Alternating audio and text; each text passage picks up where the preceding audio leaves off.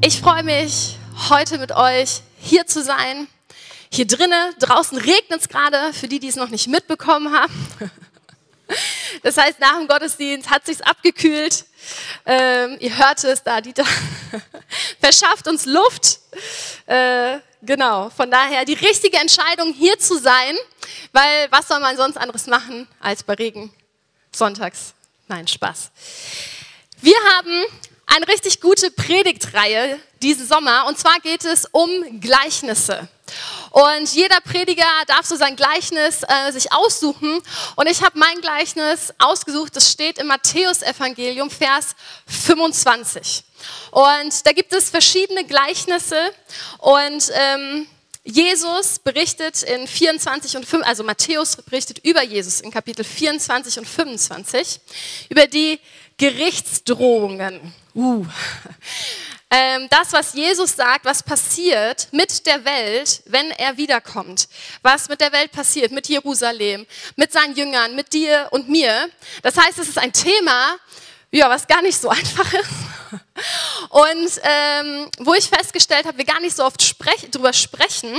Und deswegen möchte ich vorweg eine Sache festlegen, die wir auch schon ganz viel heute gesungen haben, die wir im Abendmahl fest zementiert haben.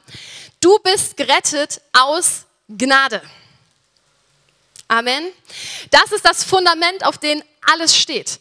Wir sind gerettet aus Gnade. Jesus ist für dich ans Kreuz gegangen, aus Liebe, weil er dich in der Ewigkeit wiedersehen wollte. Und das lesen wir auch in Epheser 2, Vers 28. Durch Gottes Gnade seid ihr gerettet. Und zwar aufgrund des Glaubens. Ihr verdankt eure Rettung also nicht euch selbst, nein, sie ist Gottes Geschenk. Und das ist mir ganz, ganz wichtig, dass wir das verstanden haben, weil das, was jetzt kommt, könnte sonst ein bisschen verwirrend sein. Und das Gleichnis, was ich mir ausgesucht habe, ist das Gleichnis von den anvertrauten Talenten. Und das ist ziemlich lang. Das steht im Matthäus Evangelium 25, die Verse 14 bis 30. Und damit es ein bisschen spannender für euch ist, sage ich nur Video ab. Mit dem Himmelreich ist das wie mit einem Mann, der auf Reisen ging. Er rief seine Diener und vertraute ihnen sein Vermögen an. Dem einen gab er fünf Talente Silbergeld, einem anderen zwei, wieder einem anderen eines, jedem nach seinen Fähigkeiten. Dann reiste er ab. Sofort begann der Diener, der fünf Talente erhalten hatte, mit ihnen zu wirtschaften, und er gewann noch fünf dazu. Ebenso gewann der, der zwei erhalten hatte, noch zwei dazu. Der aber, der das eine Talent erhalten hatte, ging und grub ein Loch in die Erde und versteckte das Geld seines Herrn. Nach langer Zeit kehrte der Herr zurück, um von den Dienern Rechenschaft zu verlangen. Da kam der, der die fünf Talente erhalten hatte, brachte fünf weitere und sagte, Herr, fünf Talente hast du mir gegeben. Sieh her, ich habe noch fünf dazu gewonnen. Sein Herr sagte zu ihm, Sehr gut. Du bist ein tüchtiger und treuer Diener. Du bist im Kleinen ein treuer Verwalter gewesen. Ich will dir eine große Aufgabe übertragen. Komm, nimm teil an der Freude deines Herrn. Dann kam der Diener, der zwei Talente erhalten hatte und sagte, Herr, du hast mir zwei Talente gegeben, sieh her, ich habe noch zwei dazu gewonnen. Sein Herr sagte zu ihm, sehr gut, du bist ein tüchtiger und treuer Diener. Du bist im Kleinen ein guter Verwalter gewesen. Ich will dir eine große Aufgabe übertragen. Komm, nimm teil an der Freude deines Herrn. Aber der, der ein Talent erhalten hatte, gab nur das eine zurück und sagte, Herr, ich wusste, dass du ein strenger Mann bist. Du erntest, wo du nicht gesät hast und sammelst, wo du nicht ausgestreut hast.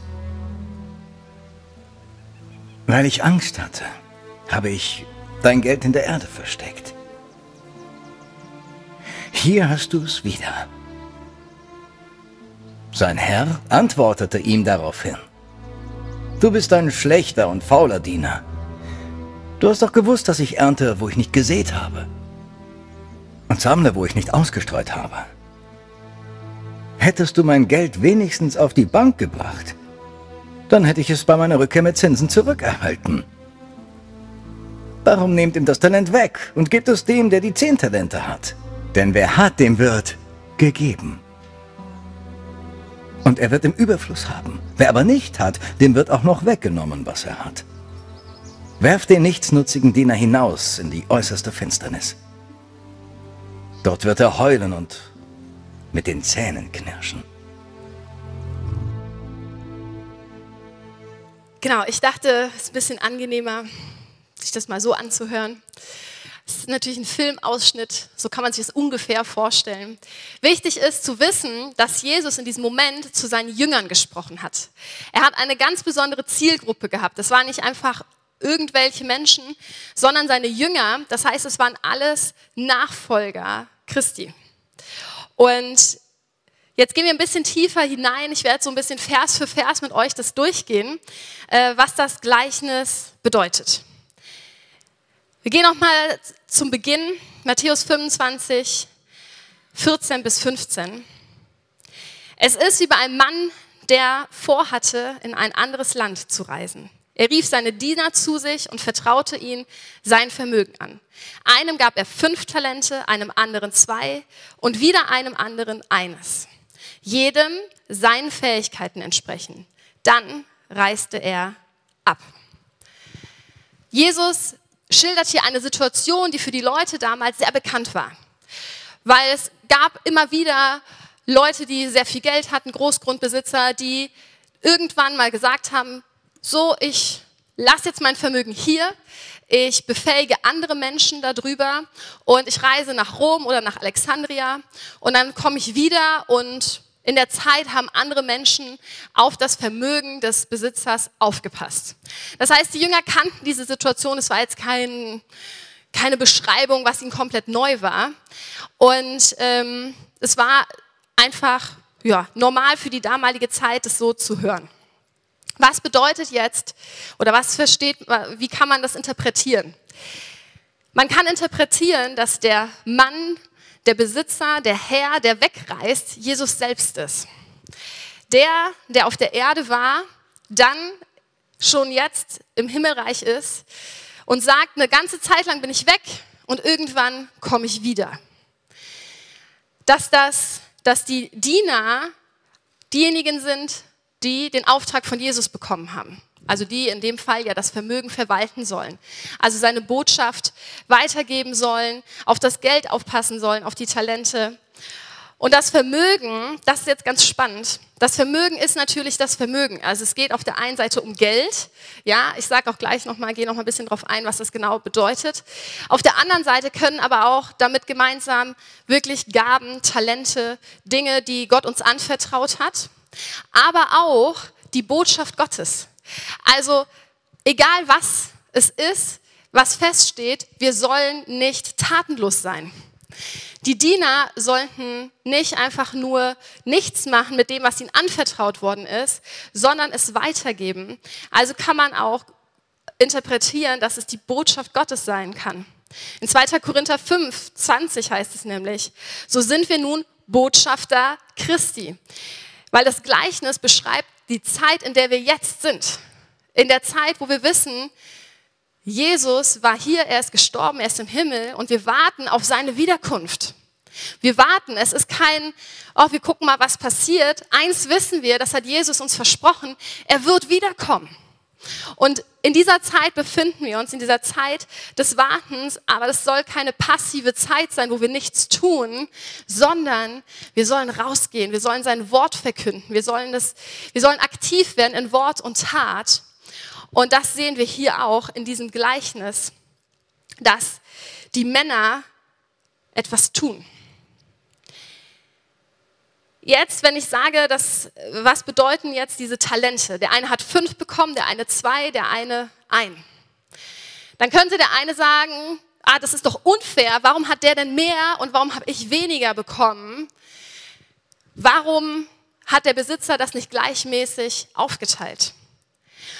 Und da sehen wir, und das finde ich so schön, da sehen wir, wie gut Gott zu uns ist, wie barmherzig er zu uns ist, weil er traut dir nur das zu, was du auch umsetzen kannst.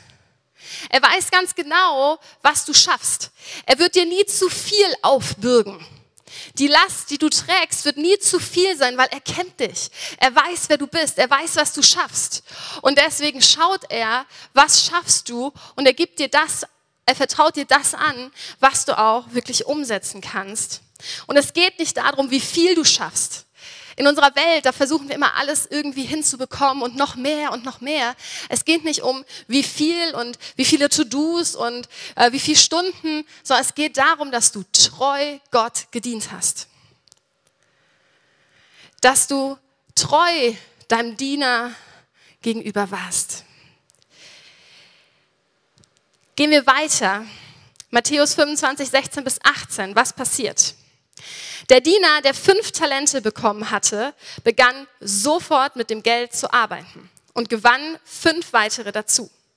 Ebenso gewann der, der zwei Talente bekommen hatte, zwei weitere dazu.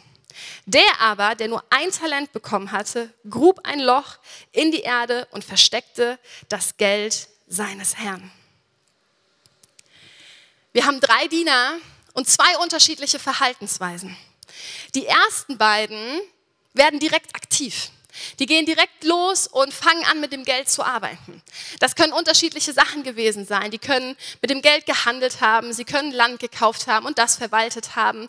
Das wissen wir nicht, aber sie haben es eingesetzt. Sie sind aktiv geworden. Der dritte, der grub ein Loch und versteckte es dort. Aus unserer Perspektive könnten wir sagen, das ist doch eigentlich das Dümmste, was man machen kann. Dann kommt jemand und gräbt es wieder aus und dann ist es weg. Aber er hat clever gehandelt in der damaligen Zeit, weil der Talmud damals gesagt hat, dass sicher, der sicherste Ort für dein Vermögen ist, wenn du es vergräbst. Das heißt, er hat nach dem jüdischen Gesetz richtig gehandelt. Es war sicher, das Vergraben war unsere Versicherung.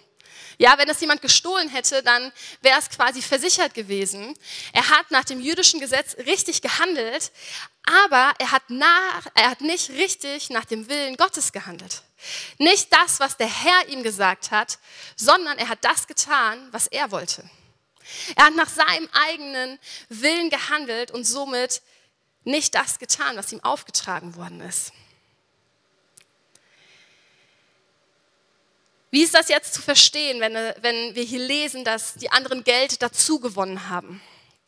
Wie gesagt, wenn wir wissen, dass es die Zeit ist zwischen der Himmelfahrt und dass Jesus wiederkommen wird, ist es die Zeit der Mission.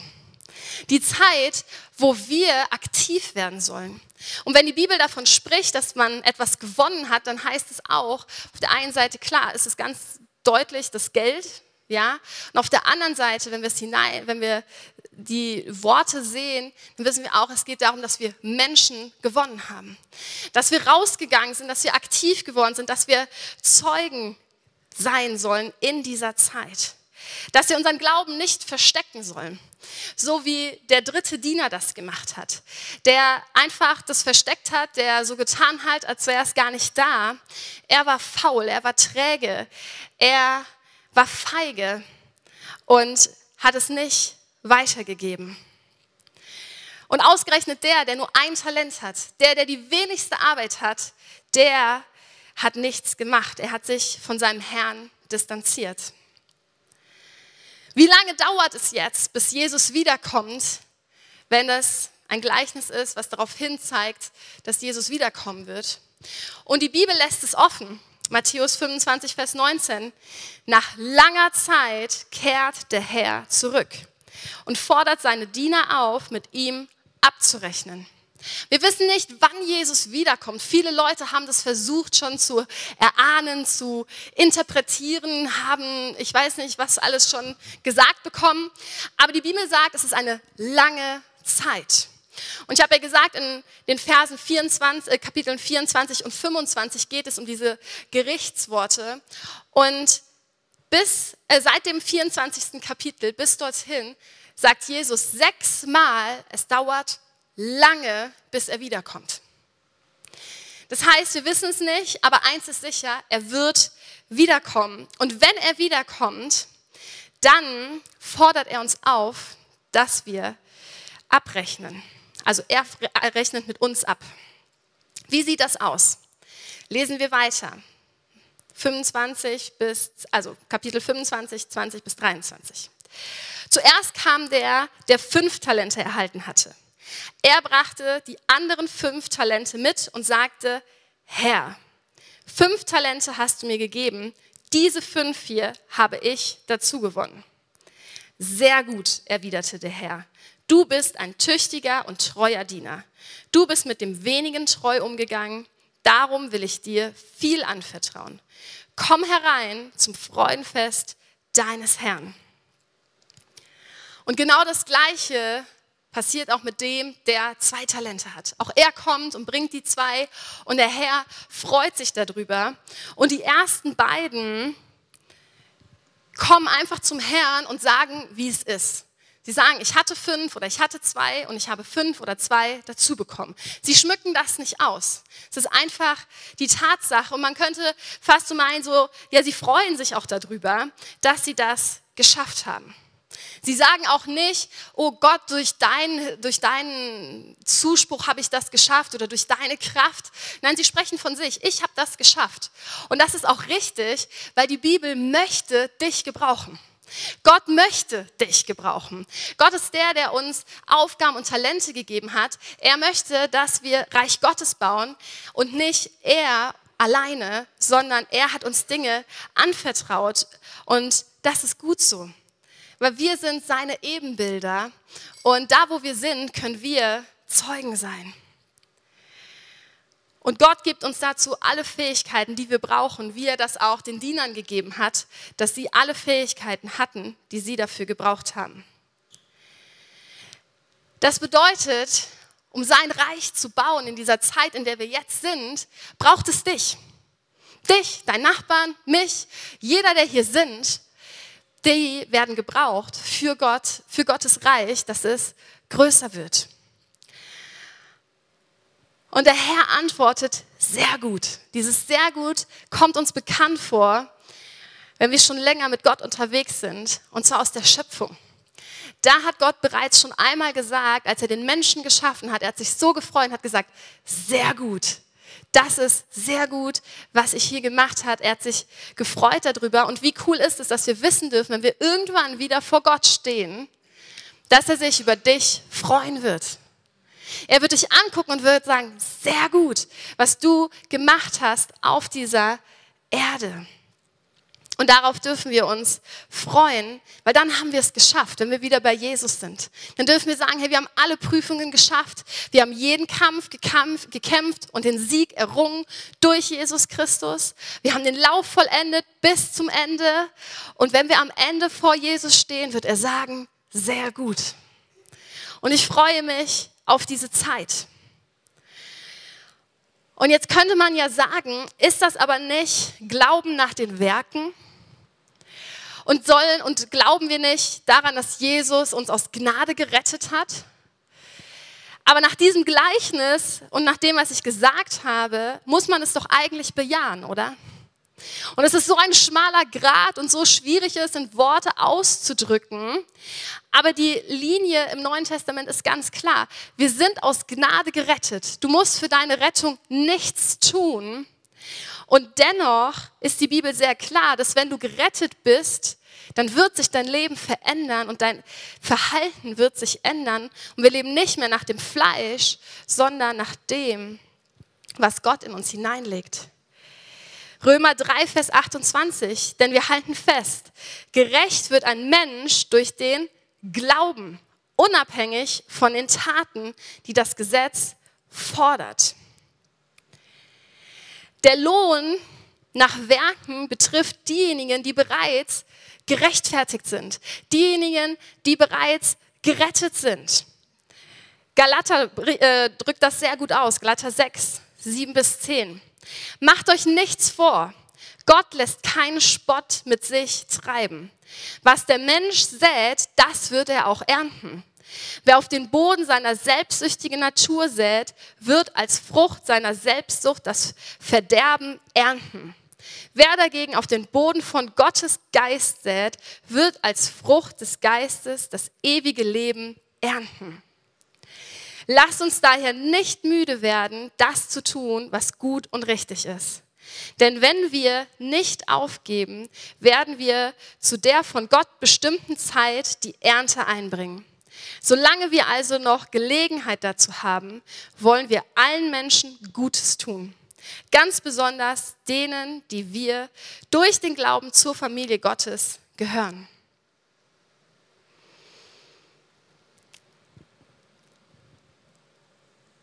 Wir sind gerettet. Das macht die Bibel ganz deutlich. Das sagt Jesus ganz deutlich durch Gnade. Aber das, was wir tun, ist dennoch wichtig für die Zukunft, was später passiert. Gehen wir weiter. Matthäus 25, 24 bis 25. Zuletzt kam auch der, der ein Talent bekommen hatte. Herr, sagte er, ich wusste, dass du ein harter Mann bist. Du erntest, wo du nicht gesät hast und sammelst ein, wo du nicht ausgestreut hast. Deshalb hatte ich Angst und vergrub dein Talent in der Erde. Hier hast du zurück, was dir gehört. Das Ende ist doch überraschend, oder? Der, der nur ein Talent hatte, der, der nur eine Aufgabe hatte, die nicht so herausfordernd war, die nicht so gewichtig war. Und diese Talente, by the way, hatten einen richtig, richtig hohen Wert. Ein Talent waren 6000 Dinare. Das heißt, für einen Tagelöhner musste er 20 Jahre arbeiten. Das heißt, dieses eine Talent, das klingt so wenig und wenn man so in der Kinderkirche ist, dann ist es immer so ein Geldstück und der andere hat fünf und der andere hat zwei Geldstücke bekommen. Aber dafür musste ein Mann, ein Tagelöhner, 20 Jahre arbeiten, um das zu bekommen. Das heißt, das ist nicht wenig gewesen und dennoch im Vergleich zu den anderen hat er nicht so viel verwalten müssen wie die anderen und hat somit weniger Verantwortung gehabt und ausgerechnet er hatte Angst. Und als der Herr wieder gekommen ist, fängt er auch an zu sagen, Herr. Und dann macht er es aber anders als die anderen er sagt nicht einfach, was passiert ist, sondern er schmückt das aus. Man erfährt so ein bisschen mehr über seinen Glauben hier an dieser Stelle. Und da, wo bei den anderen in dem Wort Herr der ganze Glauben, die ganze Liebe drin lag, ist bei ihm doch in dem Wort Herr mehr so die Ansprache und nicht der Glaube, weil danach erklärt er es, was er eigentlich meint. Und er sagt, ich wusste, dass du ein harter Mann bist. Dieses Wissen ist einfach falsch. Jesus ist kein harter Mann. Gott ist nicht hart zu uns. Und weil er dieses falsche Bild von Jesus gehabt hat, hat er falsch gehandelt. Weil er ein falsches Bild von Jesus hatte, hat er Angst gehabt. Wenn er Gott wirklich gekannt hätte, wenn er verstanden hätte, wie sehr er ihn liebt, dann hätte er sich anders verhalten. Das heißt, wenn du ein falsches Gottesbild hast, wenn du Dinge im Glauben falsch verstanden hast, dann führt das oft dazu, dass wir uns falsch verhalten. Und deswegen ist es so wichtig, dass wir die Nähe zu Gott suchen, dass wir uns ausstrecken nach ihm, dass wir Zeit mit ihm verbringen, dass wir ihn besser kennenlernen, damit wir genau wissen, wie ist denn wirklich unser Herr und was erwartet er von uns und dass wir wissen, wer er ist und dass er voller Liebe ist und dass das das Erste ist, was zählt.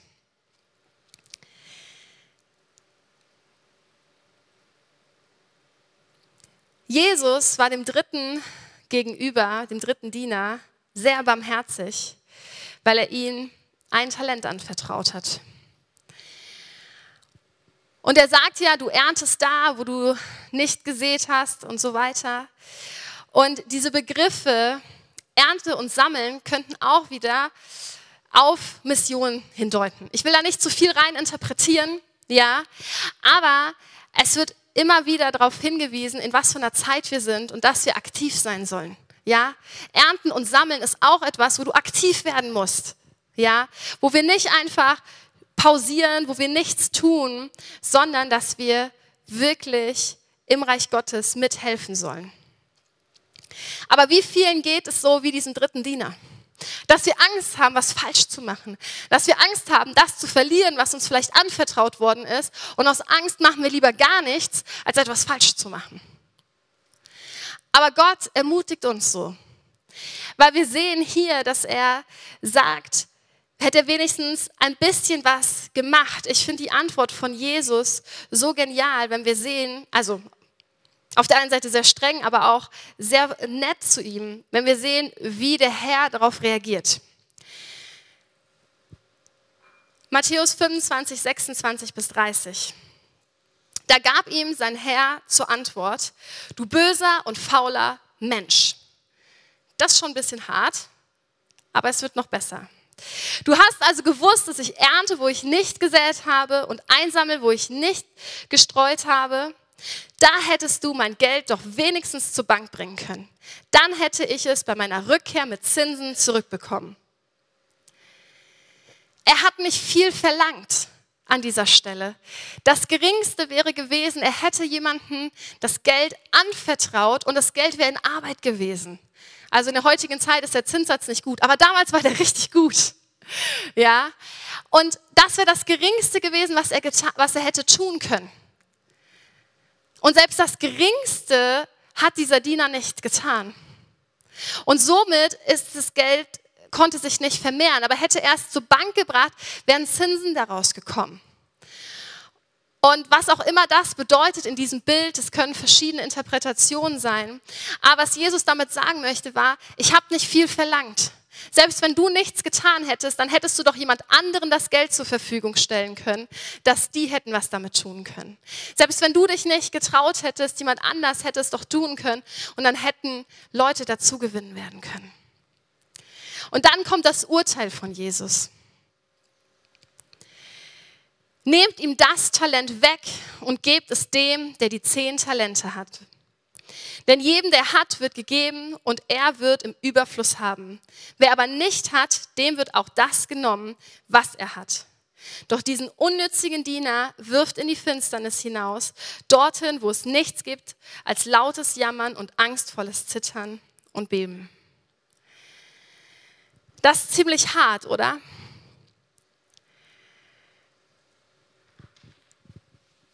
Was passiert am Ende mit dem Diener?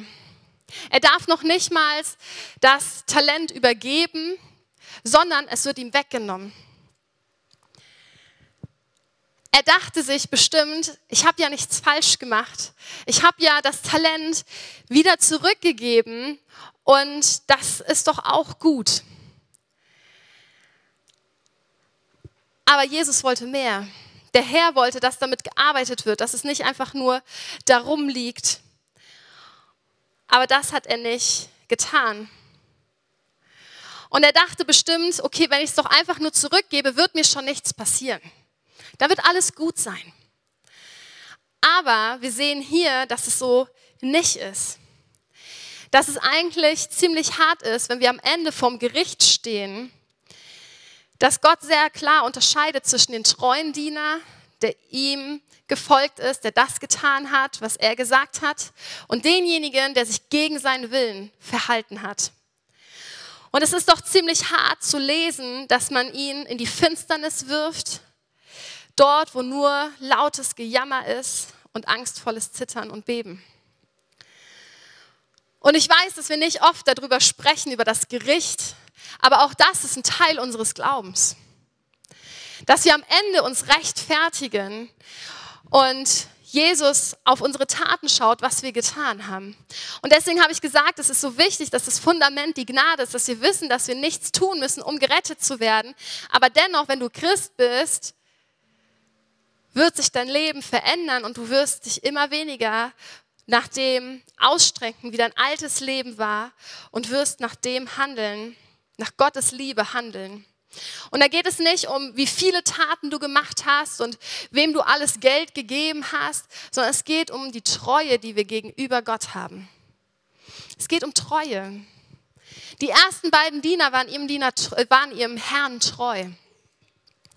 Der Herr hat ihnen einen Auftrag gegeben und sie haben ihn durchgeführt. Und der dritte Diener er hat sich gegen den Willen seines Herrn gesetzt. Er hat einfach was komplett anderes gemacht.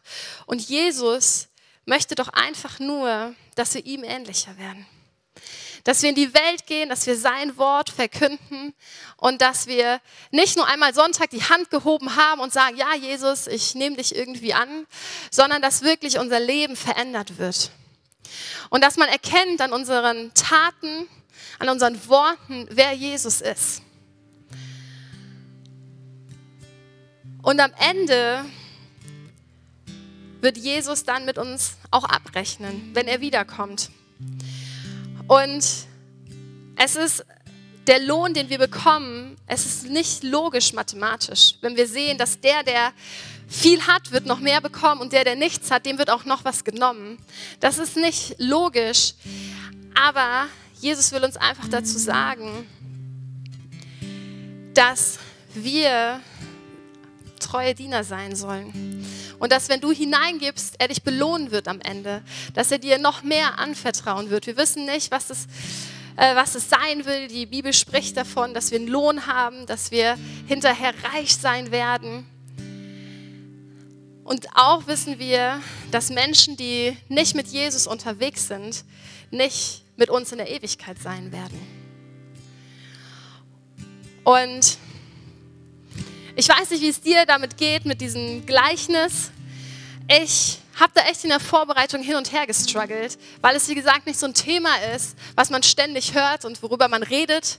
Ist ja auch irgendwie schwierig. Was bedeutet das jetzt mit dem Gericht am Ende, wenn Jesus wiederkommt? Aber Jesus möchte uns einfach ermutigen, dass wir so viele Menschen wie möglich für sein Reich dazu gewinnen.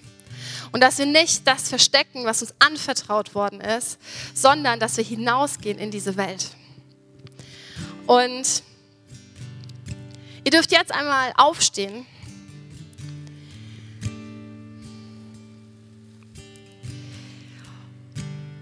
Und ich weiß nicht, wie das für dich war, dieses Thema. Wir können hinterher auch gerne noch weiter diskutieren. Das ist spannend, glaube ich. Äh, für manche Sachen werde ich auch keine Antwort haben. Irgendwann müssen wir den Herrn fragen. Aber ich möchte an dieser Stelle anders enden als sonst. Weil es ist so eine gedrückte Stimmung manchmal, wenn wir dann über das Gericht sprechen und was kommen wird. Und das klingt ja schon krass, ne? Mit dem dritten Diener. Aber da sind ja noch die anderen zwei, die Treuen die, die den langen Lauf geschafft haben, die den Kampf gekämpft haben, die den Sieg errungen haben, die treu gewesen sind bis zum Ende. Und das bist hoffentlich du und ich. Wir dürfen uns auf ein Leben in der Ewigkeit freuen. Du darfst dich freuen auf das, was kommen wird. Und deswegen wollen wir jetzt nochmal Lobpreis machen und Gott preisen und ehren. Wir wollen ihn hochheben und Danke sagen, was er für uns getan hat. Wie wir das Abendmahl gefeiert haben. Wir wollen Danke sagen, Jesus, dass du für uns gestorben bist. Dass wir aus Gnade gerettet sind. Dass deine Liebe größer ist als der Tod. Dass deine Liebe größer ist als die Finsternis. Dass du den Tod überwunden hast. Und das wollen wir an dieser Stelle machen. Und deswegen, wenn du heute hier bist und sagst du mit Jesus, ich kenne ihn noch gar nicht so richtig und ich würde gern ihn besser kennenlernen, dann komm gerne nach dem Gottesdienst auf mich zu. Ich werde am Infopunkt stehen und dann können wir noch mal ins Gespräch kommen. Äh, wenn du noch nie eine Entscheidung für Jesus getroffen hast, dann würde ich dir auch gerne Bibel schenken und erzählen, wie es so weitergeht. Aber jetzt, jetzt wollen wir ihn preisen. Jetzt wollen wir ihn erheben. Jetzt wollen wir ihn groß machen. Jetzt wollen wir sagen, danke Jesus, dass wir ein Leben in Ewigkeit haben. Danke Jesus, dass eine Belohnung auf uns wartet. Danke, dass wir treuen hinterher uns wiedersehen werden. Und da, wo du bist, lass uns jetzt nochmal richtig laut werden und ihn preisen und ihm die Ehre geben.